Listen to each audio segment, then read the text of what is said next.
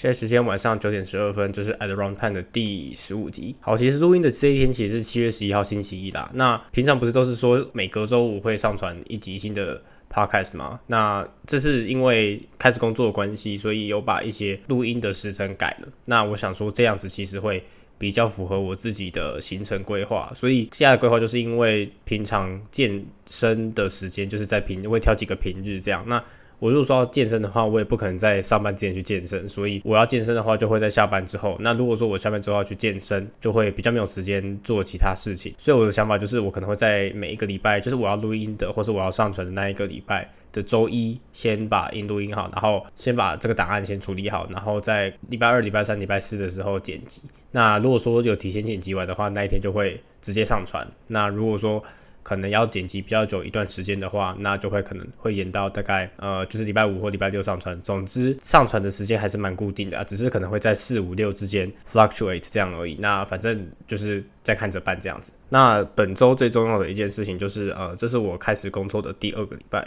那就想说之前其实有对在实习的环境或者是工作的情况有一些假设，那。我觉得这个时候就是一个很好来重新验证到底那些假设是不是真的是那样子的一个好时机。总之，我觉得一开始我讲到一个比较大的预设，就是说我觉得读书会比工作还比较累。那我觉得这件事情是对的，因为工作的确就是因为你一天的工作时间就是那么长，然后他合约上其实也写的还蛮清楚。总之，一天工作的时间就是固定的。那我像我现在的工作，早上工作其实是蛮晚去办公室，然后也蛮晚离开办公室的。总而言之，这就是一个蛮规律的生活。生活呃，我大概可以在。八点半起床，然后再搭地铁去公司，其实就算是时间算是呃绰绰有余。我觉得这一点对我很好，就是我有这个外在的规范来规定我的生活。因为之前的假设就是说，啊，像如果是在读书的话，如果我没有呃，当然你有可能说，如果没有人限制的话，你会不读书。但是对我来讲，如果没有人限制我的话，我可能就会花太多时间在读书上面，然后呃，就会让整个生活变得很累，就是心累，然后身体也很累。但是在工作的时候，我并不会觉得我身体很累，就是你要我在工作之后再去健身，其实我觉得是完全可以接受。重点就是我觉得工作还是心很累，但是总总而言之，它整体累的状况也没有像在学校读书的时候那么那么辛苦。那我觉得工作环境的话，算是非常非常舒适的，因为公司其实有免费的咖啡，对我来讲，其这种就是。那种乞丐达就是乞丐超人的这个状态的话，我觉得有免费咖啡是一件非常非常好的事情。那在办公室的时候有冷气嘛，然后你的椅子也是好坐的。然后如果你需要用电脑，像我们我的这个工作算是需要大量用到，就是长时间用电脑的话，呃，我也不用一直盯着比较小的。笔电荧幕，我其实有一个外接的荧幕可以用，那那个荧幕是二十寸的，所以整体而言，用电脑的一些，假如说你的坐姿姿势啊，什么办公室的配备，其实也都算是蛮完全的。办公室其实还有插座啊，所以。老实说，我带手，我就是自己还会每天都会带手机充电器去办公室，然后偷个电这样子。所以我每次离开办公室的时候，基本上电量都是百分之一百。然后回到家，就是晚上回到家，基本上都会有百分之八十五以上的电量这样子。那我只要用一用，然后用到隔天，然后再拿去充就好。但是就算工作的环境再怎么比我想象中还舒适，不管就是工作环境再怎么好的话，我觉得呃下班之后或者是上班之前，我都还要活在香港这个地方。那对我来讲，香港就是一个比较。压力比较大的地方，那所以其实我还是很期待可以赶快离开香港这样子，所以我最后就是会赶快把年假挤在后面用，跟上一集基本上讲到的东西是一样的。就我现在规划应该是可以提前在就是圣诞夜之前离开香港，我觉得这件事情应该算是蛮确定的。那我觉得我在香港最近还有一些需要担心的事情，就是呃疫情的部分。虽然我是说，其实我觉得 COVID 不根本不是一件事情，就是我觉得疫情根本就不是疫情的，现在纯粹就是呃你政府要怎么看这样子。但是很明显的，在香港上次录音的时候，我其实还没有开始。在香港生活，就是重新回到香港这个社会，就是生活过嘛。因为那个时候就是我才刚从隔离旅馆回来就录音的。那因为在这两个礼拜，其实也有在外面就是生活，就是在香港的社区里面这样子走动，然后我就会有观察一下路上的人对于防疫的意思是怎么样。那我觉得其实香港做防疫这件事情比台湾人严格很多，就是你会看到还还是有很多人戴着两就是两个口罩。我觉得这件事情是蛮蠢的。我觉得两个口罩并没有什么特别的，就是功用，就是它的边际效益很低。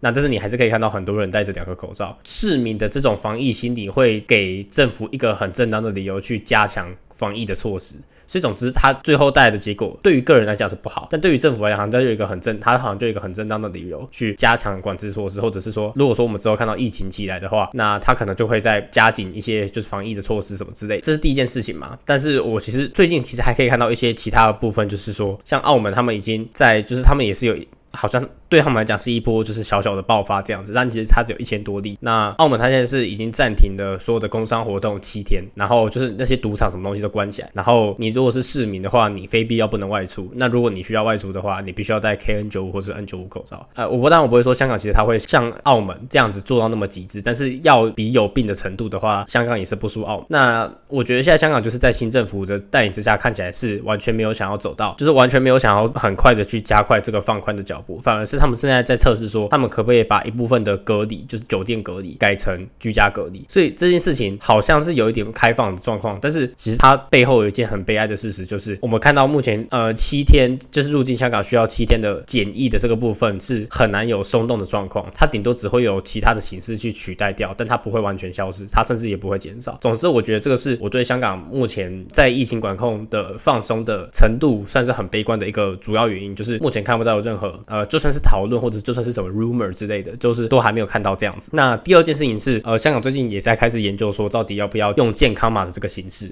那他们就是想说，就是如果说之后他想要把一部分的呃入境检疫从酒店改回居家隔离的话，那他们可能就要用一些健康码的形式。那健康码其实大家也知道，就是中国大陆那一套嘛。那我是超讨厌健康码这一套，就是它现在也是有有类似台湾的那种之前那种十点制的那种呃扫 QR code 的机制。然后你如果说你要在呃饭餐厅的内用的话，你也需要打三剂疫苗什么之类的。那我觉得香港这种会可以监控人的东西，就是它会就会一直存在，因为这就是这个政府想要做到的事情。那它这也是也可以达成他们自己的目的，一些其他的一些控制的手段之类的。总之，我觉得香港这个限制，虽然我是打满三剂疫苗的人，然后我也没有因为这件事情被限制到说什么样的生活，但是这件事情存在就会让我觉得很不爽。那我觉得这件事情就是会一直存在在香港，然后好一段时间，可能到二零二三的上半年，我们都还可以期待说，哦，这个东西多少还是会存在。虽然说到时候可能会期期待说它的程度有降低一点，但是我觉得它就是还是会存在。我觉得这件事情只要是存在就很悲哀了。虽然说我生活没有被影响，但我还是很不爽。这就是呃我想要讲的有关于香港担心的事情。那我觉得总结上以上这两点，我觉得可以讲的哦，就是最后可以归纳出的一个 take away，就是我觉得香港对于放松防疫的一些政策，它的上需求条件很大，意思就是它可以很快速的，就是把这件事情加严。例如说晚上内用突然就取消，然后突然把电影院关起来，或者电影突然把健身房关闭，或者说他现在要求你一定要在健身房戴口罩之类的事情，它是可以很简单就做到的。但你要说他会放松那些入境政策吗？我觉得根本就不可能，因为很多记者会都说什么，他们觉得他们自己是说没有一个政府会在这个时候去讨论，就去思考说可以免隔离的旅游之类的。那我觉得这件事情就很可悲啦，因为我觉得整个世界上能你能讲出还就是入境还需要隔离的地方，大概就是中港台还有澳门。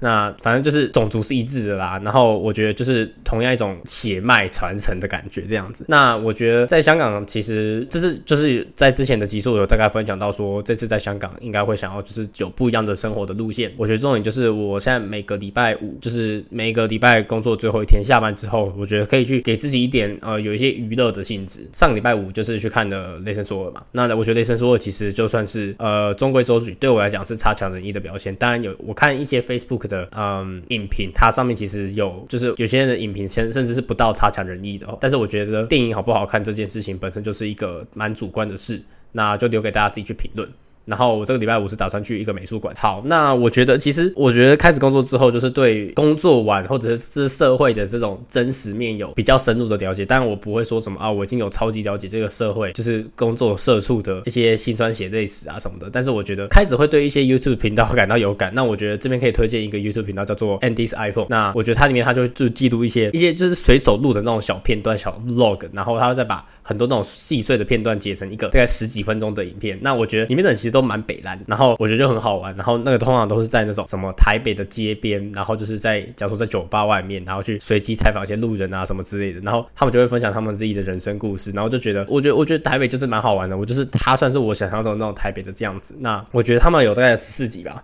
那我觉得大家都可以去看看看，就是推荐大家去看看这个频道，看就是我我觉得多少会有一点感触啦。好，那我觉得前面差不多就是我也不知道我在讲什么，但是我觉得多多少少我想把我今天的主题的重点衬托出来，就是我前面那个算是一个小小的铺垫，但是我其实有藏了一些呃我对于目前生活的状况的不满的一些阐释这样子。那我觉得这一集最大的重点就是我现在要讲这个东西，就是呃我打算要休学一个学期，就是 gap sem 一个学期这样子。那我其实，在昨天有在。我自己个人的 Instagram 的现实有发这件事情，然后又有些人回我说为什么要这样子做。那我大概有在现实里面有大概打了一些字，然后大家去分享一下，就是说啊为什么会这么做啊？那些决定是怎么来的？那我觉得他其实可以很细的去分析，他就是很细节的去分析说到底为什么我会这么做，然后。做这件事情的优与劣有什么？那我就想说啊，那如果说文字太长，那我干脆用讲的好了。我刚好有这个 podcast 频道嘛，所以它就是一个很适合的平台。那我觉得差不多就可以来分享一下这件事情。我觉得要分享这件事情，一开始应该要先从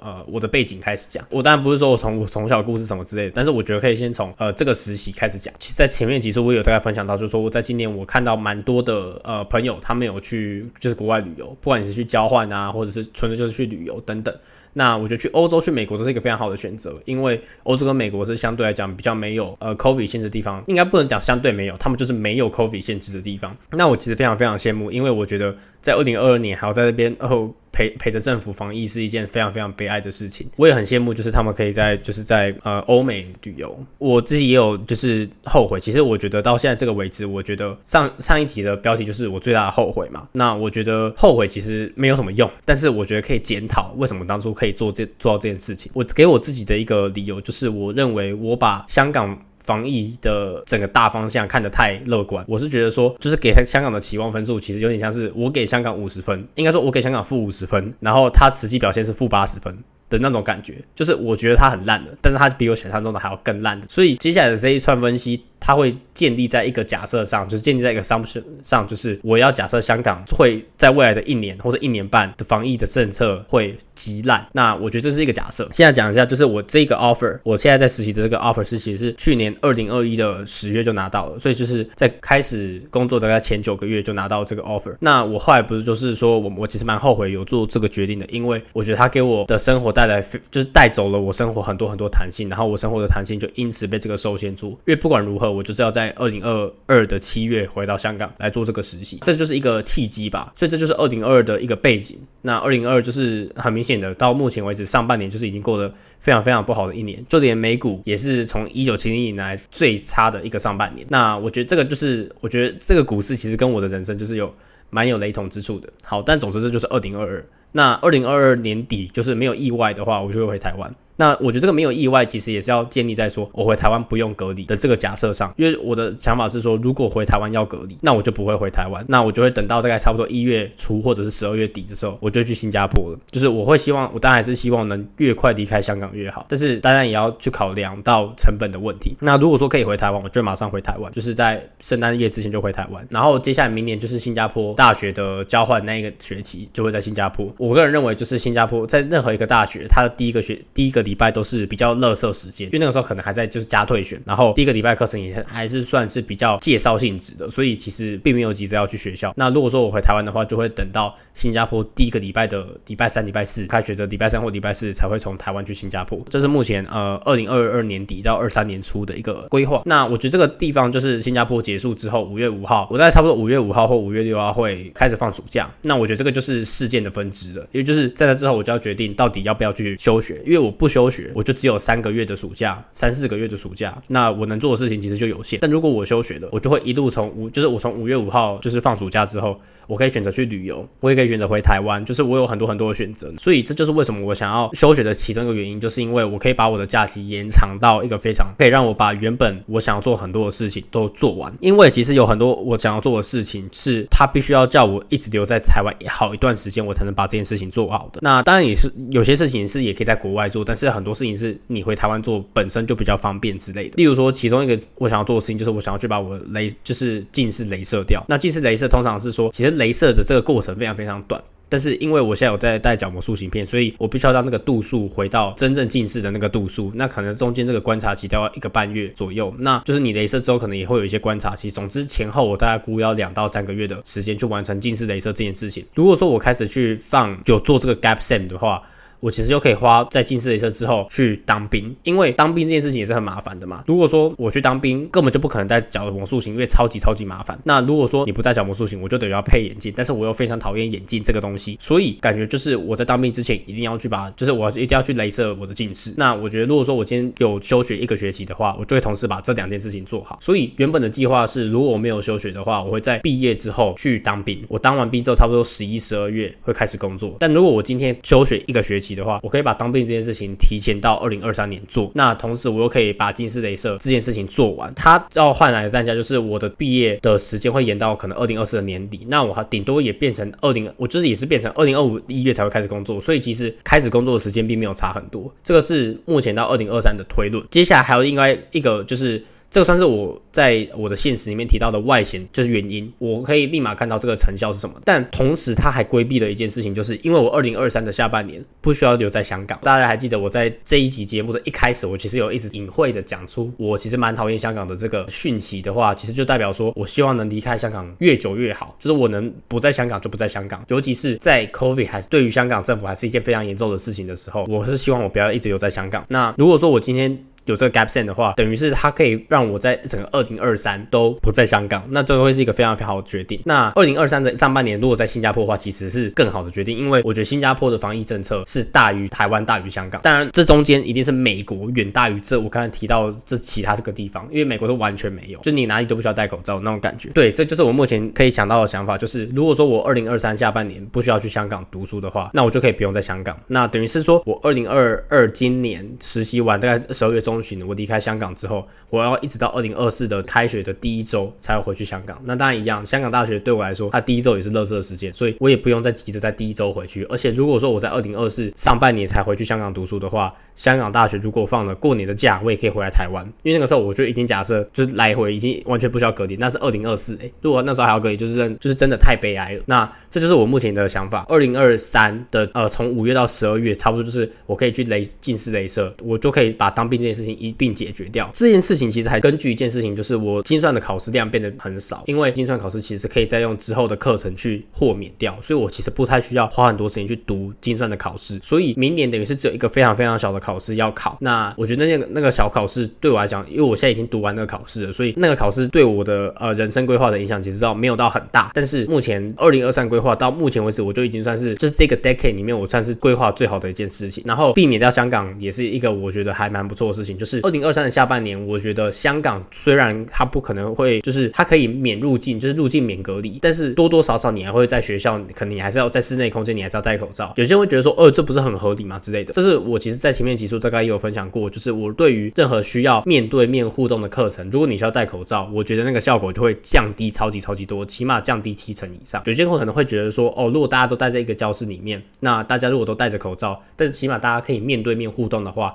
那感觉其实还不错，对吧？对我来讲，就是你只要有戴口罩，我宁可待在家里自己舒服的地方不戴口罩，然后对着麦克风上课。就是我觉得大家 online learning 这件事情已经很熟悉了，那我何必要大家都回到，就是花很多时间去通勤，回到香港，然后再回到学校上课，只是为了戴着口罩坐在教室里面，然后跟大家讲话。有时候甚至有一些不需要讲话的课，但是我要戴着口罩坐在一个我觉得不舒服的环境里面呢。这个是我之前其实已经提到过的事情，但是我觉得就把这件事情停在这个地方。对于学校抱怨，我就不要再讲太多了。总之，这个是。二零二三的一个规划，不在香港是最大的恩赐。那二零二四对于二零二四的影响是什么呢？就是二零二四整年就会必须要回到香港大学上课嘛。好处就是香港这个时候应该已经相对来讲没有任何 COVID 的限制了，应该会比较没有 COVID 限制，或者是比较可以期待在大多数的场合我不需要戴口罩。那第二件事情是因为我之后肯定会向很多地方的公司去呃丢我的履历嘛，然后我二零二五要开始工作。那如果说我照原本没有休学的计划来看的话，如果说我要找工作，我必须要在当兵之前先找好。但是如果我要在国外找工作，我势必也要处理工作签证的事情。如果说我现在在兵营里面，如果有任何紧急状况，根本也没有办法联络上我。那如果说我接到一些 email，我也没有办法及时回那个 email。那就会变得非常非常麻烦。然后我如果说要去哪些公家机关处理事情，也不可能，因为你一到五都要当兵，六日就算你放假回去了，你也没有办法去处理这件事情。那如果说我今天在二零二四，如果在我在学校的话，我任何要处理任何工作、申请工作相关的事情、找工作相关的事情、工作签证相关的事情，或者是有的没有的事情，我都可以及时去做。然后如果说我要回 email，也可以及时去回复。所以它对于我在二零二四。开始找工作是有帮助的。再加上我其实不需要就是跟我的雇主说，哦，我找到工作，但是我可能要二零二四年底或是二零二五年初才能开始工作。我在找到工作跟开始工作的这个中间的这个 gap 会变小，也会提高就是雇主想要雇佣我的意愿。所以对于找工作也是一个非常非常有正面的帮助。对我来讲是这样子。那所以总结我刚刚讲的过程就是，二零二三会整年不在香港，然后二零二四应该会是整年都在香港。但是这中间有一些 mega，就是说原本我一开始是预计说我在二零二三的年的暑假，就是六到八月的时候会回香港实习，现在也不这么决定了，因为呃如果我要去实习的话，的确我有拿到一些薪水，但是我这些薪水就会全部拿去缴房租，所以事实上就是我只赚到那个经验。但是这个经验还不足以，就是弥补我在那个地方就在香港所产生的机会成本。因为如果我不去工作，我可以在台湾生活，我可以去旅游，我可以去做很多事情什么的。但是如果说我要在香港工作，我等于是我要在香港生活，然后我要在香港租一个非常非常小的房子，然后我又存不下什么钱，对我来讲，这就是一个非常恶劣的环境，或是非常不值得的投资或者是选项。那再加上，如果说我你现在已经有这个六个月的全职的实习了，我再多一个三个月的暑期实习，其实也没有加我履历很多分，所以对我来讲，它其实不是呃一个很很值得的投资这样子。那我觉得重新总结一下，我接下来未来这两年的一些，如果说我休学之后会带来什么样的好处，第一个就是我可以处理眼睛镭射的事情，然后第二个是我需要我可以解决我当兵的事情，就是兵役问题。其实我刚刚还没一个还没有提到的点是说，如果我二零二四的暑假，因为我是二零二四上我是二零二四上半，就是一月到十二月都要在要读书嘛，那但是这中间其实香港大学有一个暑假，那我这个暑假可以做什么？就是我可以去考汽车驾照。所以，同时我又可以解决掉我不会开汽车，然后我需要去学，就是我要怎么去开汽车这件事情。我同时也可以解决掉这个问题。我觉得台在台湾学开汽车，它就是左驾嘛。那我之后要开车的地方，一定也是就是左驾的。就是我唯一可以想到我会需要开车的地方，就是如果真的可以去美国工作的话，我可能就会需要买一台车，或者是我会需要学会开车。那都是左驾，我就觉得比较方便。那风险减少。就是因为我在香港的时间就是一直往后延嘛，那当然我觉得往后延，COVID 的影响就会越小。那我觉得二零二三年，我的我对于香港二零二三年还是非常就是保持着一个非常悲观的状况。还有另外一个优点是说，呃，我会有比较多的假期，然后我也会比较多的时间去让我自己过得比较舒服一点。我觉得过得舒服是很重要的一件事情，就是尤其是开始工作之后，你会发现说，你其实没有很多时间去想要去做你自己想要做的事情。你唯一有时间的时候就是你的学生时期，你学生时期有超级超级多的时间。那你甚至可以去，就是假如说休学个半年，休学个一年，去去尝试去探索自己到底要找做什么事情啊，什么之类的，或者是你会去重新思考说，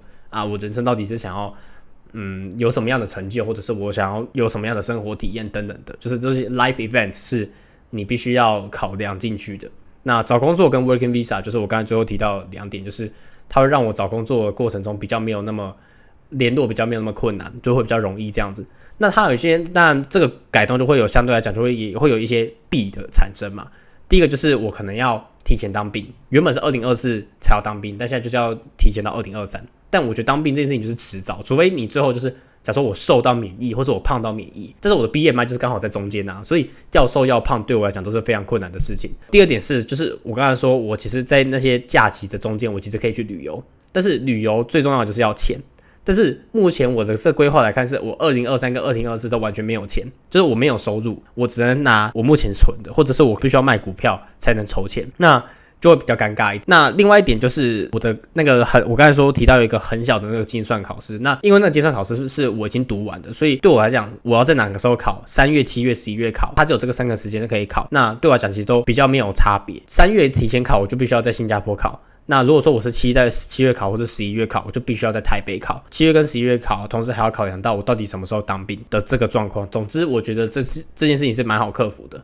目前就是我现在纸上可以写出来的任何缺点，都是其实都是蛮好克服，或者它其实不算是一个大问题。的概念，它只是一个有点麻烦的状况而已。唯一一个差别就是说，呃，我原本毕业开始工作的时间可能是二零二四的十一月、十二月，现在就是要延到二零二五的一月，所以我其实牺牲掉的呃薪水的成本就只有这一两个月，就是我一两个月的毕业的薪水。对我来讲，其实是非常非常小的啦，我觉得可以接受的状况。然后再加上二零二三年整年不在香港，对我来讲是一个超级大力多的事情。那但是我觉得另外一个点就是还有，就是我刚才在最一开始一开始提到，就是我其实看到很多人今年去假如去美国度假啊什么的，就是暑假从，因为我们香港大学的暑假就是从五月的中下旬就开始了嘛，所以其实大家大部分的人都会有三个月多的暑假可以去享受啊什么之类的。其实我看到有很多人都去呃美国度假啊什么之类。那我我真的很想去美国，我觉得以现在我的角度来讲，就是我我很想在美国读大学。然后我去年在二零二一的时候，我也没有想过说我要去交换。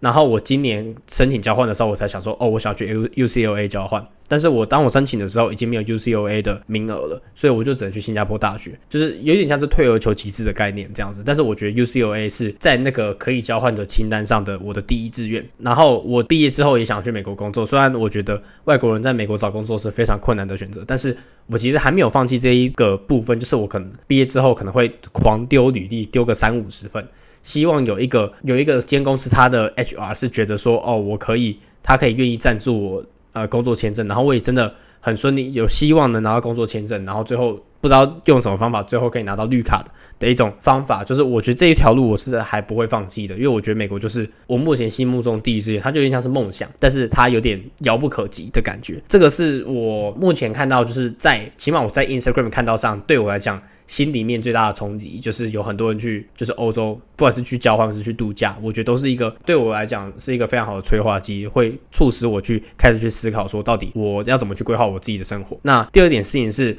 我开始工作了嘛，我就会发现说，其实，在工作的时候，你真的找不出任何一些什么长假可以去真的好好享受人生。你可能唯一的长假就是你的暑假什么的，就是你开始工作之后，你就没有暑假了。毕业之后那段时间，你会花一点时间去，假如说去旅游啊什么的，那也是你最后一个机会。你开始工作之后，你就没有一些什么长假了，除非你把年假都累积到整年的很后面。但是它总之它就是不会呃给你有长的一段时间可以让你真的去休息啊，或者去度一个很好的假什么之类的。我觉得算是。我必须要继续享受，或是我必须要保留我在学生时期还有的一些权利啊什么的，这算是我最近目前的想法。那我觉得美国这件事，我觉得美国刚才讲到美国工作这件事情，算是我目前一开始工作之后也得到的一个新的体悟。就是我一开始在想说，就是在上一集有提到说，到底要。多少的薪水才会让我愿意留在香港嘛？那我一开始有设定一个小小的呃门槛，但我会发现我目前听到就是香港的我这个行业毕业生的薪水，它远低于我想象中的那个门槛，表示说其实香港以精算的就业环境来讲，其实没有我想象中的好，尤其是对于必须要租房子的外国人来讲是更不好的，就是更不友善的。除非说我们最后可以在假如说投资银行找到一个非常非常高薪的工作，这是我必须要舍弃很多 work life balance 才会找到那个工作的状况下，我。觉得我才有可能留在香港，但是以目前台面上最可行，然后也最有 CP 值的地方，应该是新加坡，其次是台北，接下来才是香港。所以反而香港现在的顺位被我留在很后面。但是我到时候毕业的时候，应该还是会希望，就是我会丢一堆履历，我会丢一堆美国的履历，我会丢一些一点点香港的履历，一点点台北，然后一堆新加坡。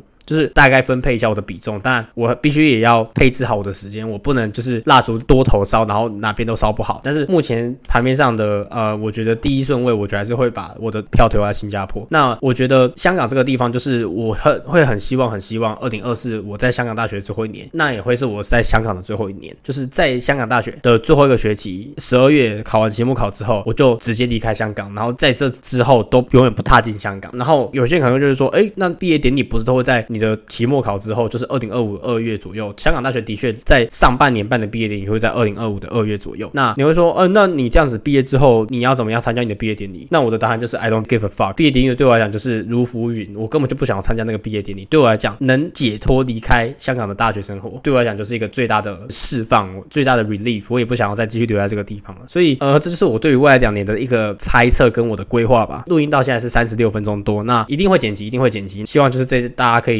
能能理。解我到底在讲什么这样子，这一集就差不多录到这边。